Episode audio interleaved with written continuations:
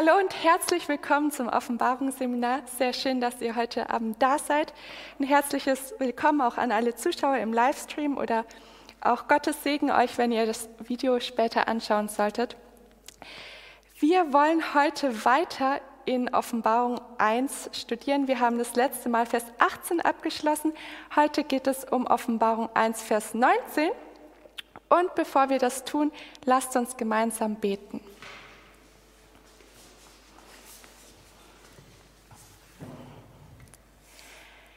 Lieber Vater im Himmel, ich danke dir, dass wir heute zu dir kommen können und uns von dir die Offenbarung erklären lassen können. Herr, du hast sie aufschreiben lassen von Johannes.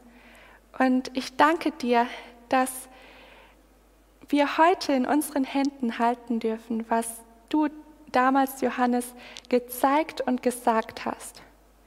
Bitte erfülle unsere Herzen jetzt mit deinem Heiligen Geist dass deine Worte auch als dein Wort in uns wirksam wird, von dem du sagst, dass es zur Errettung unserer Seelen dienen kann. Herr, wir bitten dich um deine Gegenwart, aber auch, dass du bei uns bleibst und uns die Kraft und den Mut schenkst, dein Wort auszuleben. Ich danke dir, dass du jetzt alles Störende von uns fernhalten möchtest. Amen.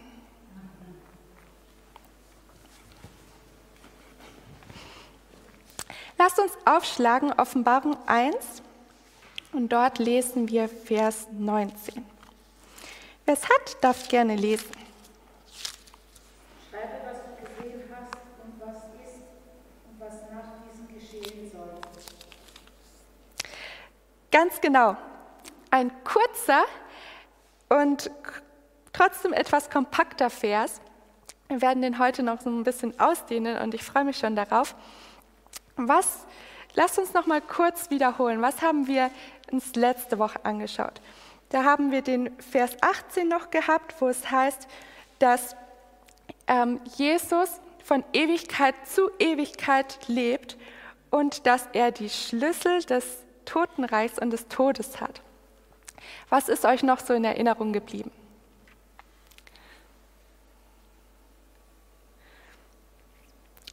Vielleicht ist die Frage ein bisschen zu offen.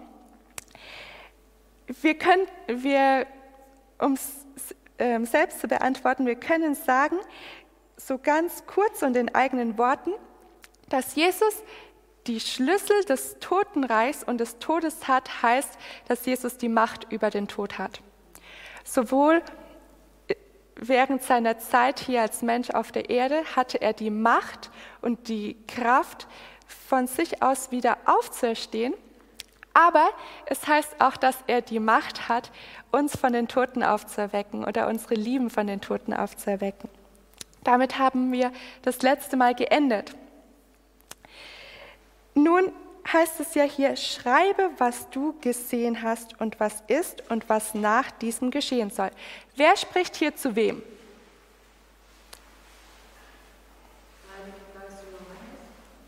Mhm. Was sagen die anderen? Wer spricht zu wem? Oder korrigier dich gern. Jesus spricht zu Johannes. Genau, das sind Worte aus Jesu Mund, die Johannes später aufschreibt. Wo im Neuen Testament geht es schon einmal um etwas Geschriebenes? Dürft ihr so ein bisschen euer Vorwissen abrufen. Wo wird einmal die Schrift oder etwas Geschriebenes, sicherlich an mehreren Stellen, ganz wichtig im Neuen Testament?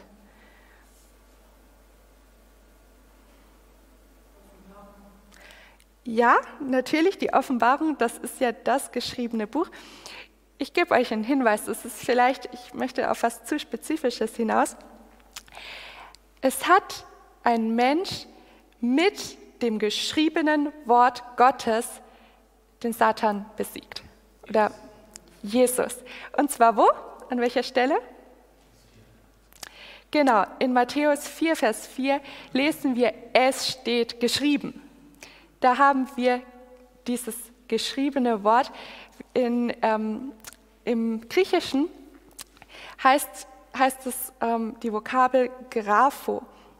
Es gibt es auch manchmal in deutschen Wörtern, zum Beispiel, ich weiß nicht, ob Graphem euch etwas sagt, aber da ist dieser Unterschied ganz klar.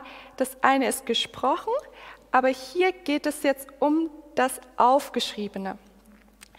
Und warum sagt jetzt Jesus zu Johannes, schreibe?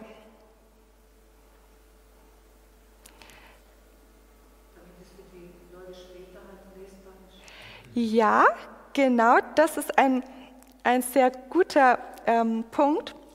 Da können wir auch im, an anderen Stellen in der Bibel sehen, dass Gott immer wieder für spätere Generationen was aufbewahren wollte. Ja?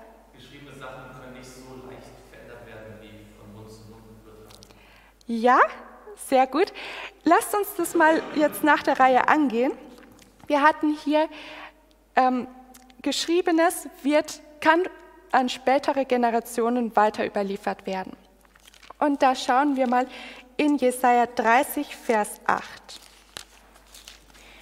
Jesaja 30 und dort Vers 8. Wer es hat,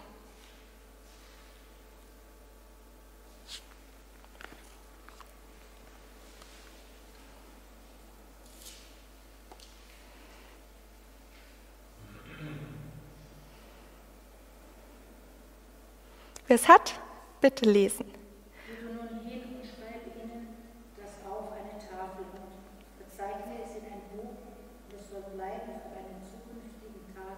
für immer bis in Ewigkeit. Genau. Hier geht es auch darum, dass etwas aufgeschrieben wird, in ein Buch aufgeschrieben. Und was ist der Grund oder der Sinn dahinter, dass es aufgeschrieben wird?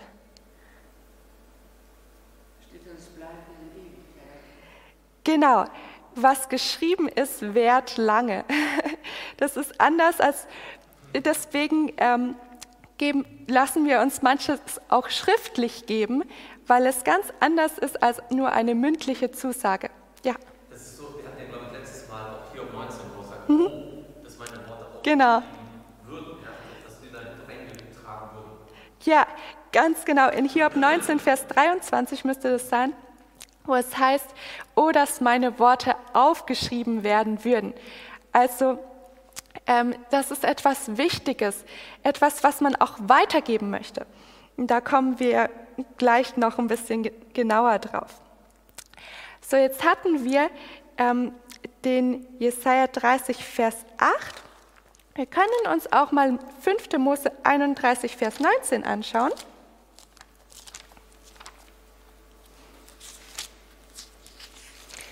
5. Mose 31, Vers 19.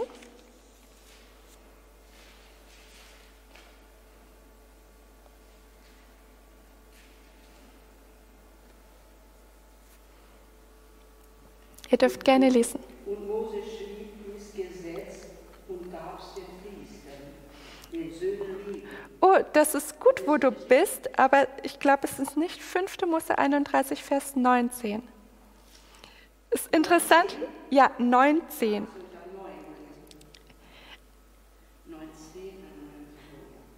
So schreibt euch nun dieses Lied auf und lehrt es den Israeliten und legt es in ihren Mund, dass ihr das Lied ein Zeuge seid unter den Israeliten.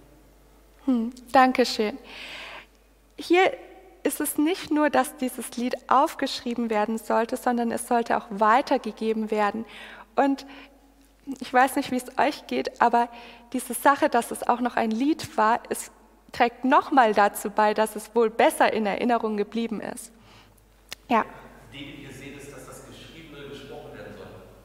Es soll geschrieben werden, damit es bewahrt bleibt, aber es soll nicht einfach verstauben, es soll ausgesprochen werden. Das erinnert auch an Offenbarung. Und das heißt, dass glückselig sind, die da lesen und Hören. Ja. Ja, sehr gut. Hier ist ein Hinweis an alle im Livestream. Ähm, hier ist ein Hinweis auf Offenbarung 1, Vers 3, wo wir gelesen haben, selig sind die, die es lesen und die es hören.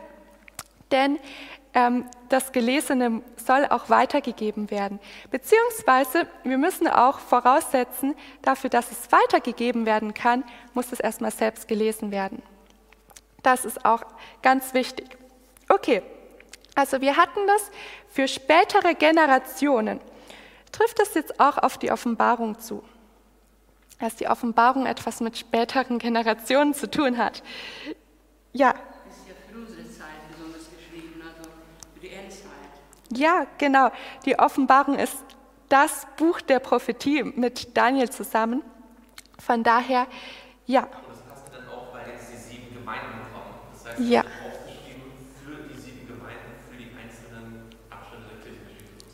Okay, ja, genau.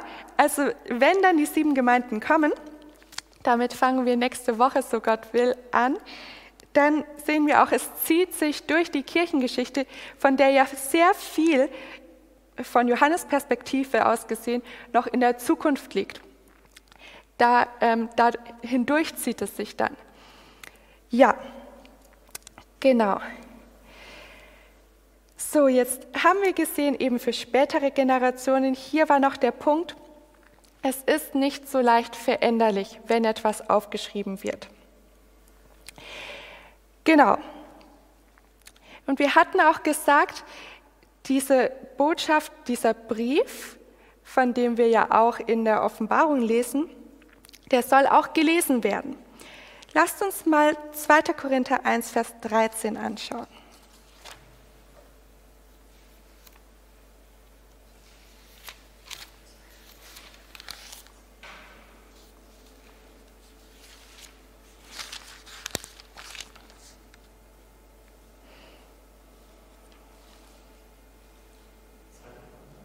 2. Korinther 1, Vers 13.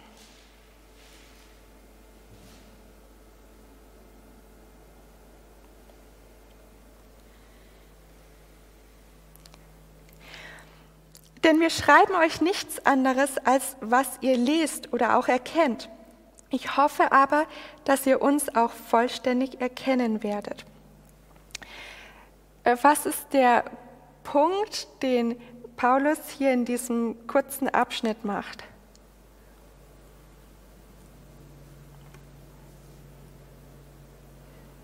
Dass er nichts äh, reinschreiben, was, was nicht in Ordnung ist, sondern das, was wahr ist, ist aufgeschrieben.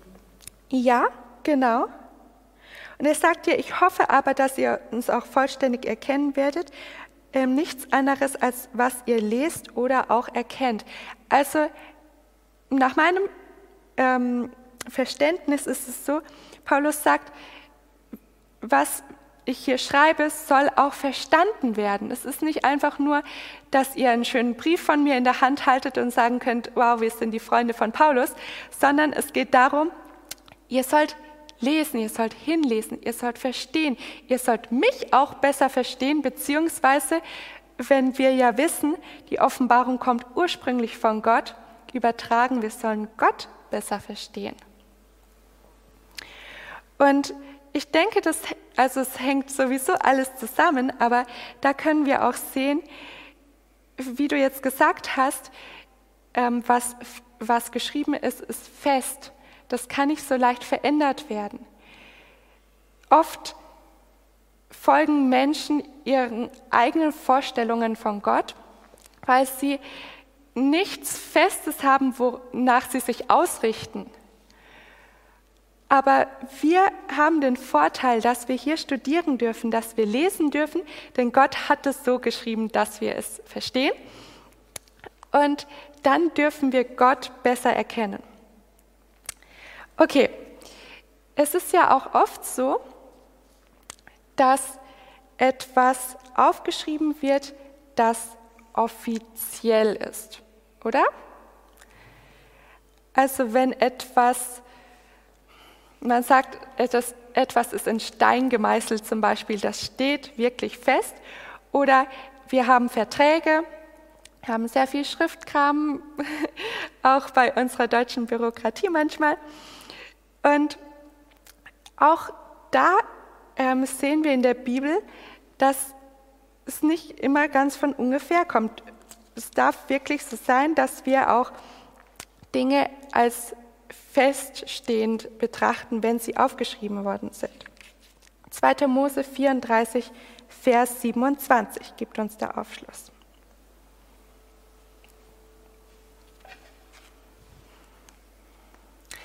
2. Mose 34, Vers 27.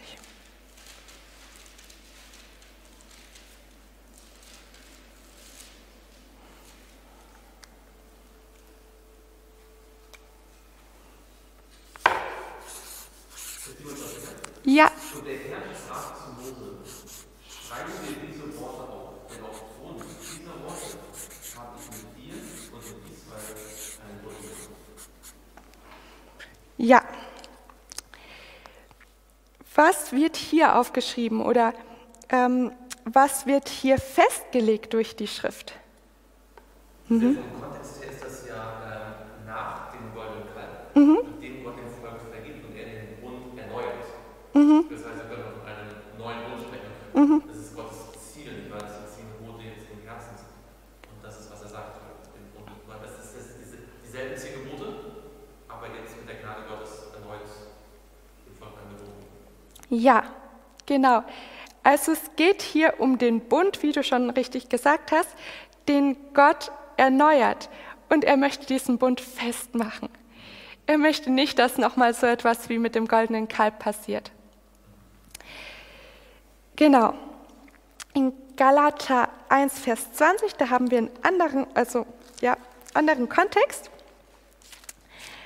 Aber trotzdem wird auch da etwas aufgeschrieben.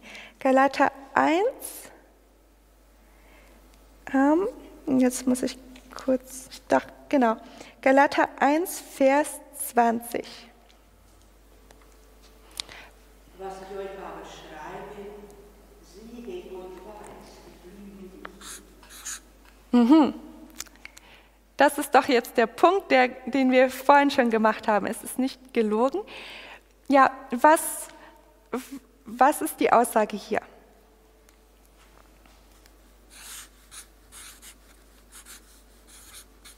Dass das, was er aufschreibt, äh, die Wahrheit ist. Ja, genau. Es geht ja dabei auch so ein bisschen im Galaterbrief. Kämpft gegen was an. Kämpft gegen Irrlehrer an. Wahrscheinlich unter dem Verbot, dass man den Paus des Gottes nicht gibt. Und der, der wendet jetzt hier ein paar Verse darauf zu zeigen, dass er das Evangelium nicht von irgendjemandem kopiert hat, sondern dass Gott es selbst gezeigt hat und dass er nicht einfach nur irgendjemand Menschen das. Und deswegen sagt er, ich habe keinen der Apostel gesehen, nur der Paulus und Bruder ist ja. Lüge nicht. Das ist schade.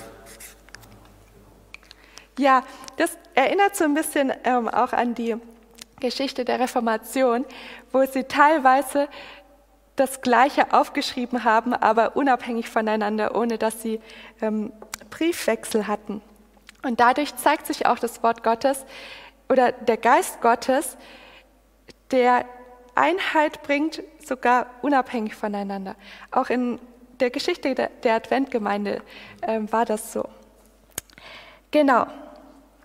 Interessant ist jetzt vielleicht noch ein Punkt. Wir haben gesagt, es ist wahr, es ist fest. Mm. Ja, genau. Ich lasse euch mal weiter so ein bisschen Vorschläge bringen. Warum noch schreibe und nicht einfach merk dir oder sag es weiter? Das könnte doch schon reichen, könnte man meinen.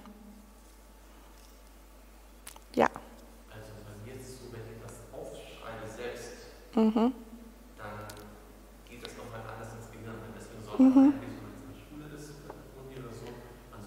Mitschreiben. Ja, Man denkt den ersten Moment, äh, der klingt nicht so viel mit, aber das, was man mitkriegt, kriegt man viel besser mit, wenn man es dann aufgeschrieben hat. Das ist also nicht nur für uns so auch für Johannes. Deswegen empfehlen einige auch beim Bibellesen, dass man einfach mal einen Bibeltext abschreibt.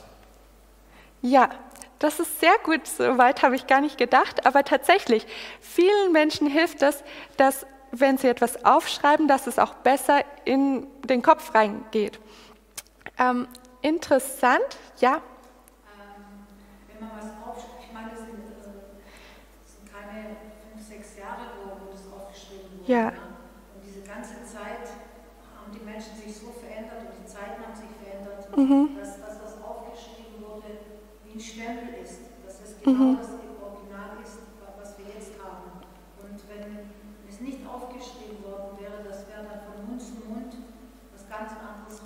Ja, da sind wir wieder hier bei dem, es ist fest, das bleibt. Und ich finde, es ist auch so das Schöne an der Offenbarung, das ist so ein Original von Gott.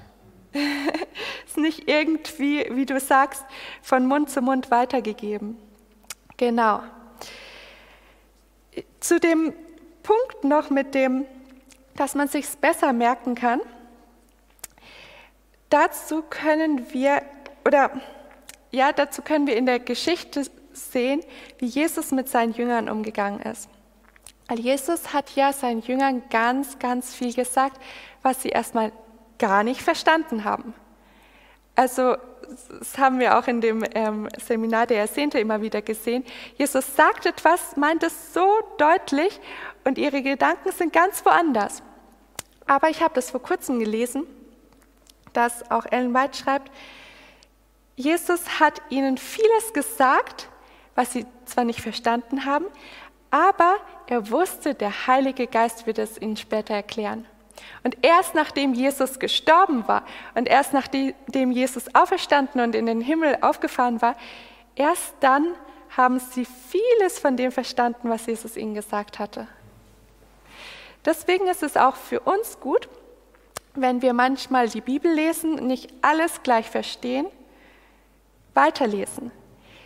Wenn du einen Vers vielleicht, wenn du von einem Vers weißt, der könnte wichtig sein, ich erkenne es aber noch nicht so ganz, lerne ihn auswendig. Ich kann aus eigener Erfahrung sagen, wenn man Verse auswendig lernt, erst mit der Zeit versteht man sie besser. Jetzt gibt es noch Gedanken von euch, sonst mache ich einfach weiter. Ähm, 2. Korinther 13, Vers 10 fand ich ganz interessant. 2. Korinther 13, Vers 10. Darum schreibe ich dieses Abwesen, damit ich anwesend und strenge gebrauchen muss, gemäß der Vollmacht, mit der er geschrieben hat, und dann bauen und nicht zum Zerstören. Okay. Was ist wieder Paulus? Was sagt er hier? Darum, das, das müsst ihr jetzt wirklich wissen, wenn hier darum steht, ist es was? Eine Begründung. Und in dem Fall ist auch die, die Erklärung so ein bisschen ähm, nachfolgend. Also darum schreibe ich euch dies abwesend, damit ich anwesend nicht strenge gebrauchen muss. Was sagt er aus? Ja. Er sagt im Wesentlichen, der Brief ist wie so eine Art Vorbereitung. Mhm. Wenn Sie den Brief, den er geschrieben hat, lesen und verstehen und anwenden, dann wird sein Kommen äh, viel positiv sein. Und in gewisser Weise ist er damit auch eine Art Typus für Jesus. Die wird nämlich auch ein Brief. Und äh, bereitet quasi in dem geschriebenen Brief sein eigenes Wiederkommen vor. Und wenn Ja. wir den Brief ernst nehmen, dann sind wir vorbereitet auf das Kommen. Ja, genau. Es ist eine Vorbereitung, ähm, dass das Aufeinandertreffen dann sehr viel angenehmer wird. Also, wie du gesagt hast, Paulus möchte äh, ähm, auf sein Kommen vorbereiten. Jesus möchte uns auf sein Kommen vorbereiten. Darum schenkt er uns die Offenbarung. Ja, sehr schön. Ja. Wir nehmen aber noch einen, einen ganz interessanten Vers in der 2. Johannes 12, da bin ich vor einiger Zeit drauf gestoßen. Da sagt Johannes, und es ist jetzt auch der kürzeste Brief der ganzen, äh, kürzeste Brief der ganzen Bibel, er sagt, ich hätte euch viel zu schreiben.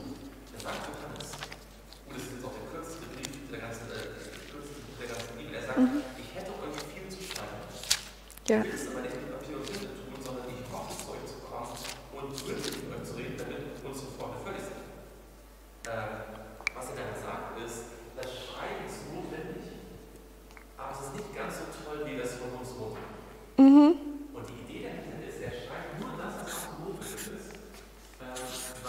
Ich weiß, es kommt nicht weiter, dass wir uns an den Reden. Wenn ich das übertrage, wie auch Jesus, glaube ich, gibt es auch so einen Punkt.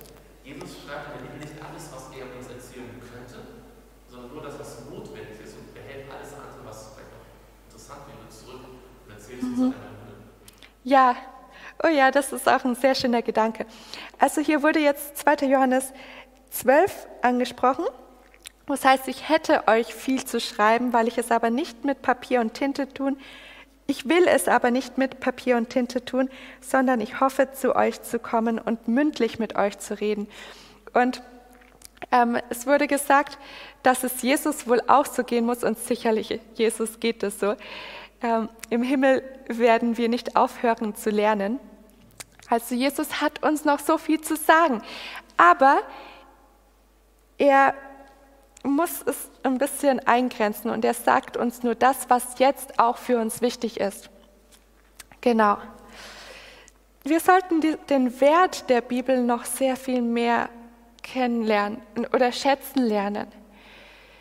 Denn manchmal denken wir, na ja, das ist so ein, ein Buch, in dem viel drin steht.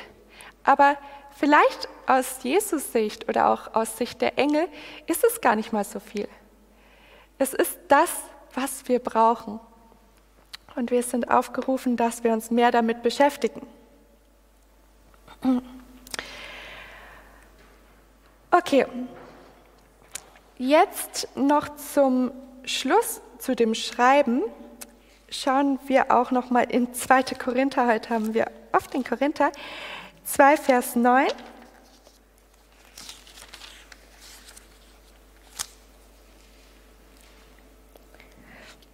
Da heißt es, denn ich habe euch auch deshalb geschrieben, um eure Zuverlässigkeit zu erkennen, ob ihr in allem gehorsam seid.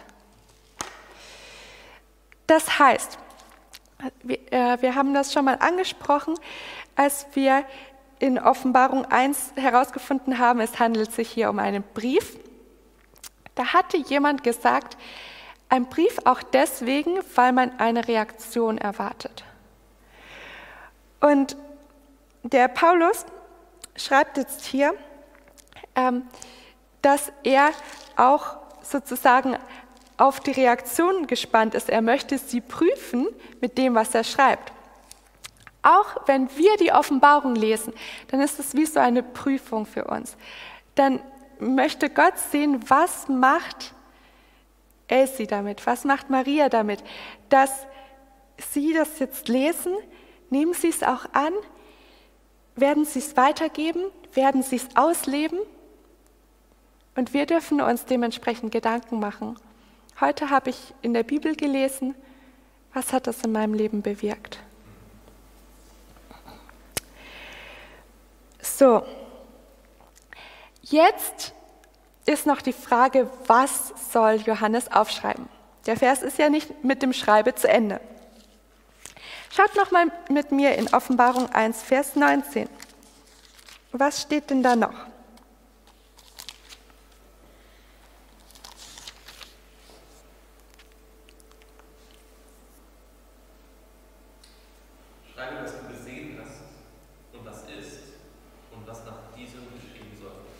Mhm.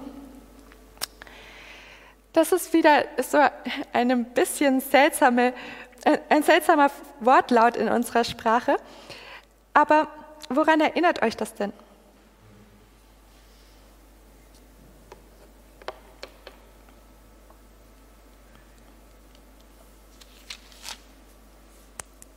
Na, woran erinnert euch, was Jetzt muss ich kurz selbst schauen. Wie heißt es hier? Schreibe, was du gesehen hast, was ist und was nach diesem geschehen soll. Wo habt ihr das schon mal so etwas gehabt? In Vers 4? Genau, das haben wir uns auch schon letztes oder vorletztes Mal angeschaut. Das sind immer diese drei Dimensionen die drei Dimensionen der Zeit, könnte man sagen. Gegenwart oder Vergangenheit, Gegenwart und Zukunft. Und das steht nicht einfach nur so hier. Wann, in welchem Zusammenhang hatten wir denn diese drei Dimensionen immer?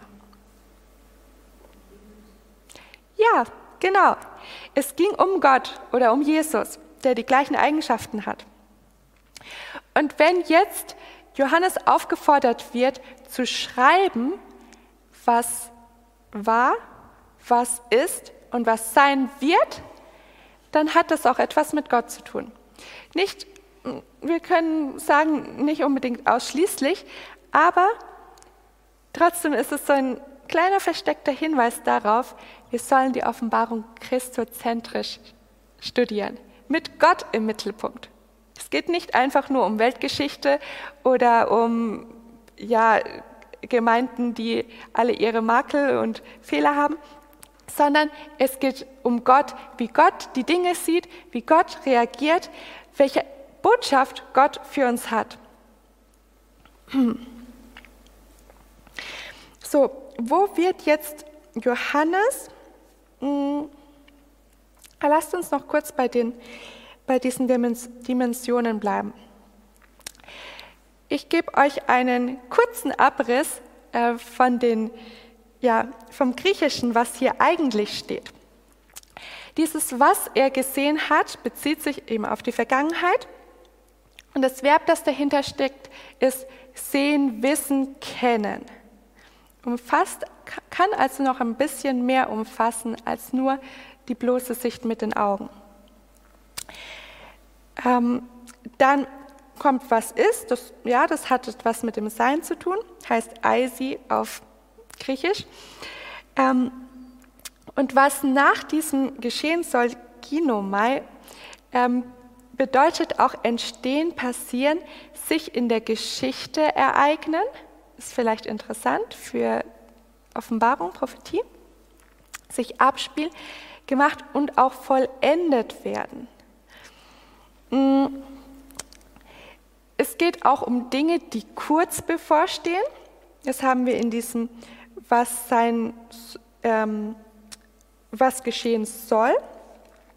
Da heißt es, es wird kurz bevorstehen oder es steht schon kurz davor, ähm, aber auch Pläne haben.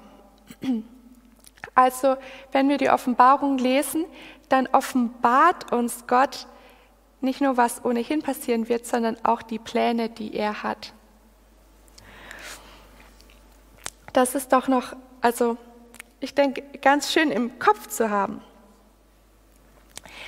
So, jetzt könnte man sich fragen, warum, warum möchte Gott Johannes etwas offenbaren, was gerade ist? Braucht jetzt der Johannes so, ein, so eine Art persönlichen Nachrichtendienst oder wie ist das? Warum sagt Gott ihm etwas, was sowieso gerade passiert? Ja. Wir denken bei Prophetie meist oder bei Propheten meistens an die Zukunft voraus. Mhm. Aber die allermeisten Propheten oder das meiste, was die Propheten allgemein im Alten Testament gemacht haben, war, sie haben es zu ihrer Zeit besprochen. Mhm. Ja, Jesaja, Jeremia, die haben es auch von der Zukunft gesprochen, die haben vor allem äh, inspirierenden Ratschlag für die Generation, also die dort lebt, gegeben. Weil Gottes Wort oder Prophetie mehr ist als nur, was kommt in der Zukunft, sondern auch, wie sieht Gott gerade uns, wie bewertet er uns. Das ist, glaube ich, ein ganz wichtiger Gedanke. Dass es nicht nur darum geht, was kommt in der Zukunft, sondern wie, an, weil wir wissen vielleicht so halbwegs, was passiert, aber wie müssen wir es einordnen? Mhm. Es geistig verstehen. Ja, genau. Also die Frage ist nicht nur, was passiert und was können wir wahrnehmen, sondern auch, wie muss ich es geistlich verstehen, um dich da zu zitieren. Und das passt ganz gut zu Daniel 2, Vers 22. Daniel 2, ihr kennt ja den, die Geschichte. Was passiert in Daniel 2?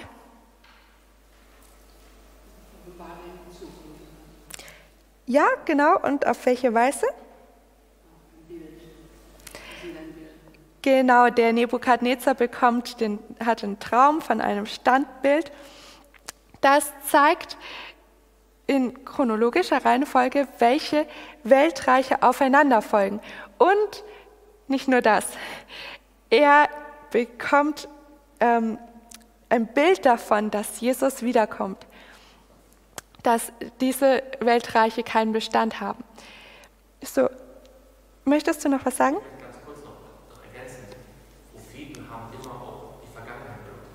Mhm. Einer der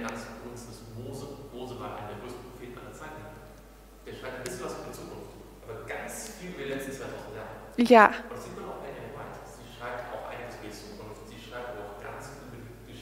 der Erlösung. Also, das ist, also Ja. Prophetie ist nicht nur nach vorne gerichtet. Wahre Prophetie guckt auch immer in die Vergangenheit, weil die Vergangenheit und Zukunft letztendlich eine Kontinuität sind. Ja, gut. Also, wir ha haben den Punkt gemacht, Prophetie beschäftigt sich nicht nur mit der Zukunft, womit wir uns oft und gerne beschäftigen, sondern auch mit dem, was gerade ist und mit dem, was schon in der Vergangenheit war. Beispiele Mose und Ellen. Ja, jetzt den Daniel 2, Vers 22. Wer den hat, kann ihn lesen. Er offenbart, was tief verborgen ist. Er weiß, was in der Finsternis ist. Und bei ihm wohnt das Licht. Genau. Was, was offenbart Gott hier?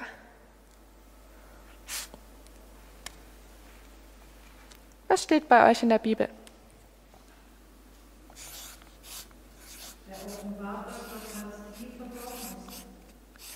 Ja, genau. Und was kann man sich darunter vorstellen? Geheimnisse zum Beispiel. Also etwas, was nicht für jeden sich so leicht erschließt. Denn es gibt Dinge, die sind nicht mit bloßem Auge sichtbar und laufen trotzdem ab, im Geheimen. Und was Gott hier sagen möchte, ist, ich tue es euch kund, dass ihr auch jetzt schon erkennen könnt, nicht vielleicht erst nach tausenden von Jahren, wenn man die Geschichtsbücher wälzt, sondern ihr sollt jetzt schon wissen, was da so los ist in der Welt. Es kommt auch dann wieder auf die richtige geistliche Sichtweise an. Und das werden wir jetzt nicht tun, aber wenn wir Jesaja 43, Vers 19 aufschlagen würden, dann würden wir auch erkennen, es geht darum, dass wir auf Gottes Handeln achten. Nicht nur immer auf was Papst und König und Politiker XY gesagt hat, sondern wir dürfen beachten, wie handelt Gott und wie ist er. Ganz bekannter Vers, Amos 3, Vers 7. Wenn ihr ihn auswendig könnt, dürft ihr ihn auch auswendig sagen. Ansonsten lesen wir kurz. Amos 3, Vers 7. Dann forscht der Herr nichts, ohne dass er sein Geheimnis seinen Knechten, den Propheten, geoffenbart hat. Ja. Es ist also ein neues Ereignis, dass Johannes hier plötzlich in einer oder ja in einer oder mehreren Visionen ähm, Prophetie offenbart bekommt.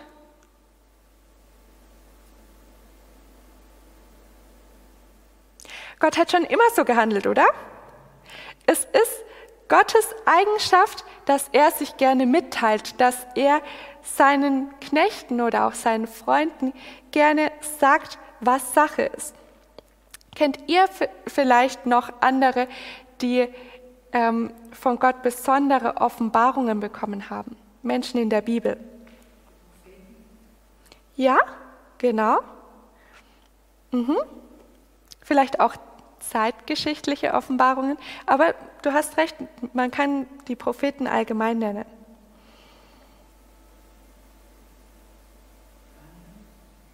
Daniel? Genau, natürlich. Adam. Mhm. Mose, genau.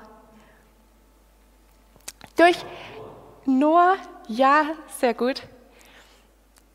Durch die Zeit hinweg, wir sehen das immer wieder, auch Henoch zum Beispiel, die haben alle Offenbarungen von Gott bekommen, weil Gott ihnen so ein enger Freund war, dass er gesagt hat, schau mal, ich möchte mein Wissen nicht für mich behalten. Ich habe dir was mitzuteilen. Der nächste Vers ist eigentlich sehr interessant. Er sagt nämlich, der Löwe brüllt, wer sollte sie nicht fürchten? Gott, der Herr redet, wer sollte nicht weiß hm. Die Idee hier ist, wenn ein Löwe brüllt, ist es das Normalste auf der Welt, dass man sich fürchtet. Hm. Wenn Gott redet, ist es das Normalste auf der Welt, dass es Prophetie gibt. Hm. Mhm. Aber Prophetie gehört zum Reden Gottes genauso dazu wie das Fürchten vor den Brüllen des Ritters. das heißt, wann immer Gott redet, hat es immer auch was Prophetisches an sich. Deswegen ist schon das erste Evangelium, 1. Mose 3, ja, das Prophetische ist ja der, der, der Same, der mhm. Deswegen sieht man eigentlich, egal ob es jetzt um Politik geht oder um das Evangelium, wenn Gott redet, hat es immer was Prophetisches. Ja, ich versuche es kurz zusammenzufassen. In dem Amos 3, Vers 8 heißt es, der Löwe brüllt, wer sollte sich nicht fürchten? Gott, der Herr redet, wer sollte nicht weissagen? Also es ist die natürliche Reaktion darauf, ähm, dass Gott redet, wenn Propheten weissagen. Genau. Soweit können wir für heute, denke ich, festhalten. Es gibt viele gute Gründe, warum Johannes etwas aufgeschrieben hat für die künftigen Generationen, also für uns. Gott hat, mich fasziniert es immer wieder, diese Kette von, ja, von Menschen, die Gott benutzt hat, oder von Personen, muss man sagen, die Gott benutzt hat, um uns die Offenbarung zu geben. Hat es nicht einfach irgendwie so dem Zufall überlassen. Dann es ist etwas Festes. Darauf können wir uns verlassen. Und das ähm, können wir jetzt vielleicht noch ganz kurz anschauen. In Offenbarung 21, Vers 5. Da heißt es nämlich auch, schreibe, Offenbarung 21, Vers 5, und der auf dem Thron saß, sprach, siehe, ich mache alles neu. Und er sprach zu mir, schreibe, denn diese Worte sind wahrhaftig und gewiss. Also auch da sehen wir wieder, es ist, es ist fest, es ist wahr. Auch später dürfen wir noch mehr verstehen, dadurch, dass es aufgeschrieben ist, wir wieder dahin zurückkommen können. Wird jetzt auch noch in den nächsten Wochen für uns relevant. Wir müssen immer wieder mal nach vorne blättern, gucken, was hatten wir schon. Wir dürfen vorbereitet werden. Wir dürfen vorbereitet werden auf Jesu Wiederkunft, dadurch, dass wir die Offenbarung lesen. Ja, für heute können wir, denke ich, ähm, das soweit festhalten. Es sollte uns ein Anliegen sein, dass wir Gottes Wort noch besser kennenlernen. Wir brauchen das so sehr. Wir dürfen aus jedem Wort Gottes leben. Und da gibt es eine Geschichte, ähm, die man sich erzählt oder die auch aufgeschrieben worden ist äh, von einem Erdbeben in San Francisco, wo ein Junge, der ja, der Junge war schon an sich ein sehr christlicher Junge, könnte man sagen. Er hatte so ein Herz für seine kleine Familie. Sein Vater war schon gestorben. Nur noch die Mutter und die kleine Schwester waren da. Und er hat alles daran gesetzt, dass es, dieser, dass es seiner Familie gut gehen würde. Und wenn er zum Beispiel in der Schule eine schlimme Zeit hatte und die anderen Kinder ihn gehänselt haben, dann hat er immer geschaut, dass die Mama ja keine Träne sieht und hat auch immer wieder ähm, versucht, es also dann dafür nur von den guten Noten zu reden, wenn er nach Hause kommen würde. Er wollte ihnen keine Sorge bereiten. Und dann kam eine Nacht, in der sie aufwachten und sie merkten, es ist nichts in Ordnung, es ist nichts wie vorher. Die Wände haben gewackelt, draußen ähm, hat man Poltern gehört und sie haben gemerkt, die, dieser kleine Raum, in dem sie leben, der äh, zerbricht, die Wände wackeln, alles fällt ein. Und die Mutter hat gesagt, renn. Tommy hieß er, glaube ich. Tommy, renn. Renn um dein Leben, dass du hier lebend rauskommst. Und er hatte die Worte seines Vaters im Kopf. Der Vater hat im Sterbebett gesagt, pass auf Mama auf. Versprichst du mir, dass du auf Mama und Sissi aufpasst? Und er hat gesagt, ja, Papa, ich verspreche es dir. Und als seine Mutter dann sagte, renn, renn weg, da hat er gesagt, aber was mit euch? Da sagt die Mutter, du, die, der, die Wand ist hier eingefallen, ich bin noch unter den Trümmern, ich weiß nicht, ich komme hier so schnell nicht raus. Pack deine Schwester, renn weg, renn. Er hat auf seine Mutter gehört, ist mit der Schwester weggerannt, durch das Chaos, durch die Stadt hindurch. Da waren Pferde, da waren Menschen, ein heilloses Durcheinander. Und dann ist irgendetwas passiert, was Tommy nicht mehr mitbekommen hat. Hat sich dann erst wieder, ist wieder aufgewacht, als er im Krankenhaus lag und eine Schwester neben ihm war. Da sagt er, was ist passiert? Wo ist Mama? Wo ist Sissy? Sagt sie, jetzt macht ihr erstmal keine Gedanken um die, äh, ihnen geht es gut. Die Mutter war wahrscheinlich um Leb ums Leben gekommen.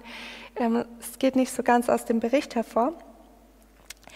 Aber er hat sich wieder an diese Worte erinnert, wo sein Vater sagte, kümmere dich um Mama, kümmere dich um Sissi. Sagt die Schwester zu ihm, leg dich wieder hin, du bist zu schwach.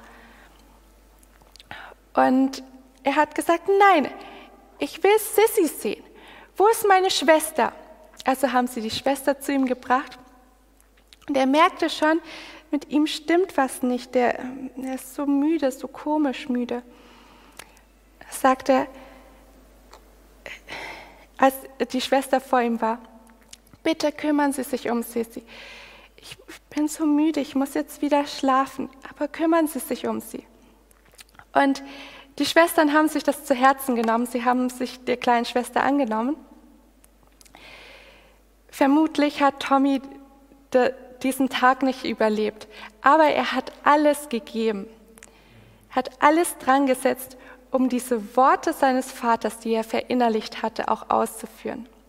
Ich frage mich manchmal, wie sehr ist Gottes Wort in unserem Herzen, dass es uns auch so kostbar ist und ein Prinzip im Leben und wir es ausführen. Dafür müssen wir es lesen. Und mein Aufruf an euch heute ist, lest wirklich eure Bibel. Setzt euch zu Hause hin. Es ist nicht nur an euch, das ist auch an mich. Wir dürfen nicht die Zeit mit weniger wichtigen Sachen vergeuden, sondern wir müssen jetzt die kurze Zeit, die uns bleibt, zur Vorbereitung nutzen. Lasst uns uns das im Herzen vornehmen und beten.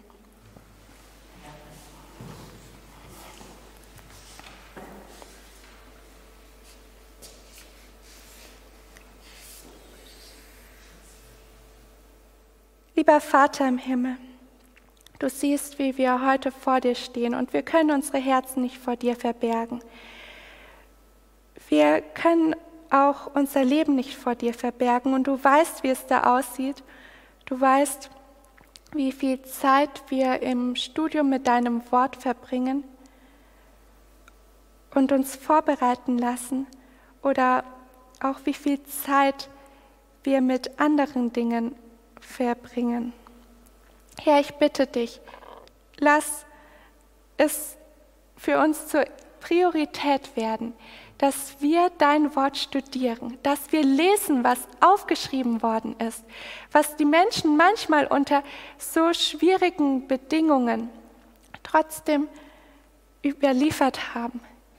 Herr, lass dein Wort für uns persönlich wichtiger werden.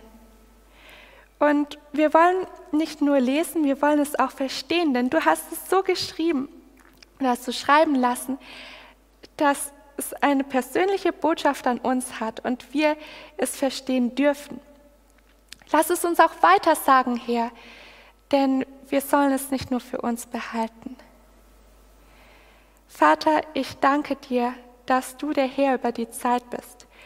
Ich danke dir, dass du uns Kraft und Entschlossenheit schenkst, dass wir uns heute nicht nur Gutes vornehmen, sondern dass wir es durch deine Gnade und Kraft auch in die Tat umsetzen dürfen. Dafür danke ich dir. Amen.